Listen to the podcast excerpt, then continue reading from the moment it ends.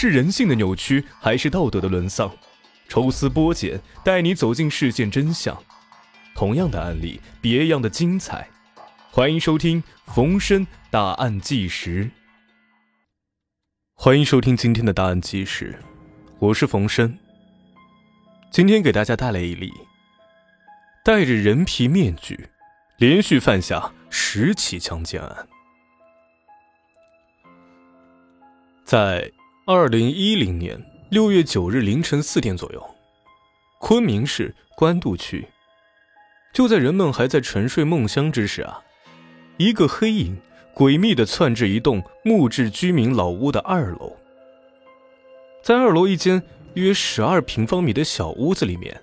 一个年轻的女孩正安卧在床上。突然，黑影从窗户翻越进屋里面，女孩子一声尖叫，黑影骑在女孩身上，别动，你敢喊我就杀了你。被害人叫邹霞，因当时光线好，邹霞看清了嫌疑人的体貌特征，一个也跟明星陆毅长相非常相似的二十来岁的小伙子。就在办案民警紧密的围绕这一线索展开调查的时候。同年八月十八号，派出所又接到了报警。距离这里约两公里远的木兰井，有人夜里闯入二十五岁的黎薇家中，用绳子捆住其双手，结果强奸未遂，就抢走了两千块钱。受害人同样看清了案犯的体貌特征，是一个三十来岁的青年。因为没有更多的破案线索，侦查工作呢也没有取得进展。事情间隔半年的二零一一年一月二日凌晨四点左右，受害人滕小燕在出租屋内，被爬窗户闯入的男子捆住双手，同时对其实施强奸，并抢走现金六百六十余元。受害人的描述是啊，案犯约一米七二左右，皮肤比较黑，是个四十岁左右的中年男人。为了破获这几起接连发生的入室强奸抢劫案，公安部门成立了专案组。专案组通过现场调查以及痕迹物证分析，认为这几起案件都是以性侵犯为主，嫌疑人顺便劫取便于携带的现金、首饰等财物，在犯罪行为完成之后会有意识的清理现场，具有一定的反侦查意识。嫌疑人大多是攀爬窗户入户，头套遮蔽面目，以言语和刀具威逼被害人，用自带的绳索捆绑受害人的手脚后实施性侵害，并且有一定的变态行为。为了破获此案，公安部门出动了大量的警力，还根据受害者的描述，请专家画了人像悬赏通缉。除此之外啊。警方还启用了信息研判警务平台，排查了几乎所有的刑满释放人员、有前科的劣迹人员，尤其对具有较强的攀爬运动能力的运动员、有过特种兵经历的退伍兵、从事高层建筑装饰和清洁工作的职工和消防员，还有送水工，这些人全都查了个遍。他们指派民警到北京和上海等地。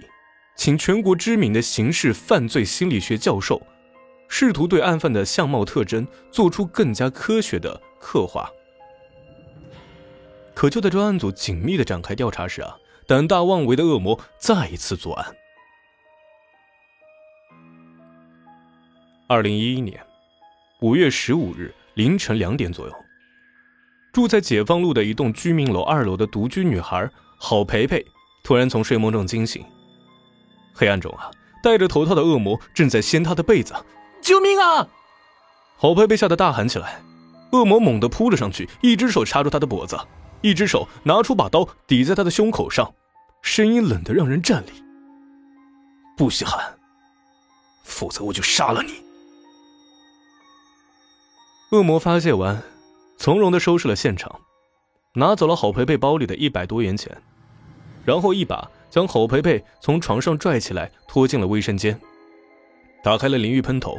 将郝培培一番冲洗之后，解开绑在他身上的手带、鞋带，将他推倒在床上，用被子盖住他的头，然后扬长而去。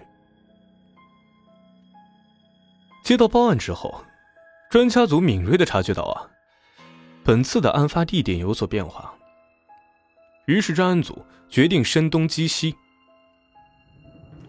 在以往案件多发区域呢，组织大量的警力，全副武装的造逐绅士，开展巡逻、盘查、搜捕行动；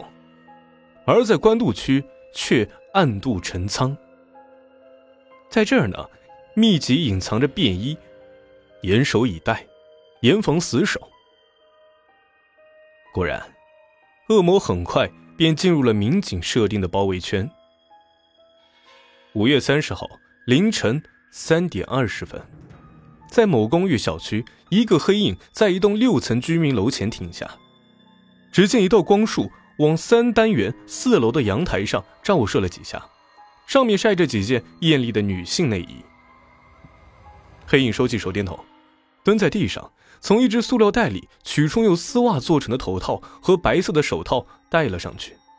换上一双高帮的回力运动鞋。悄无声息地顺着紧贴墙体的下水管道快速往上攀爬。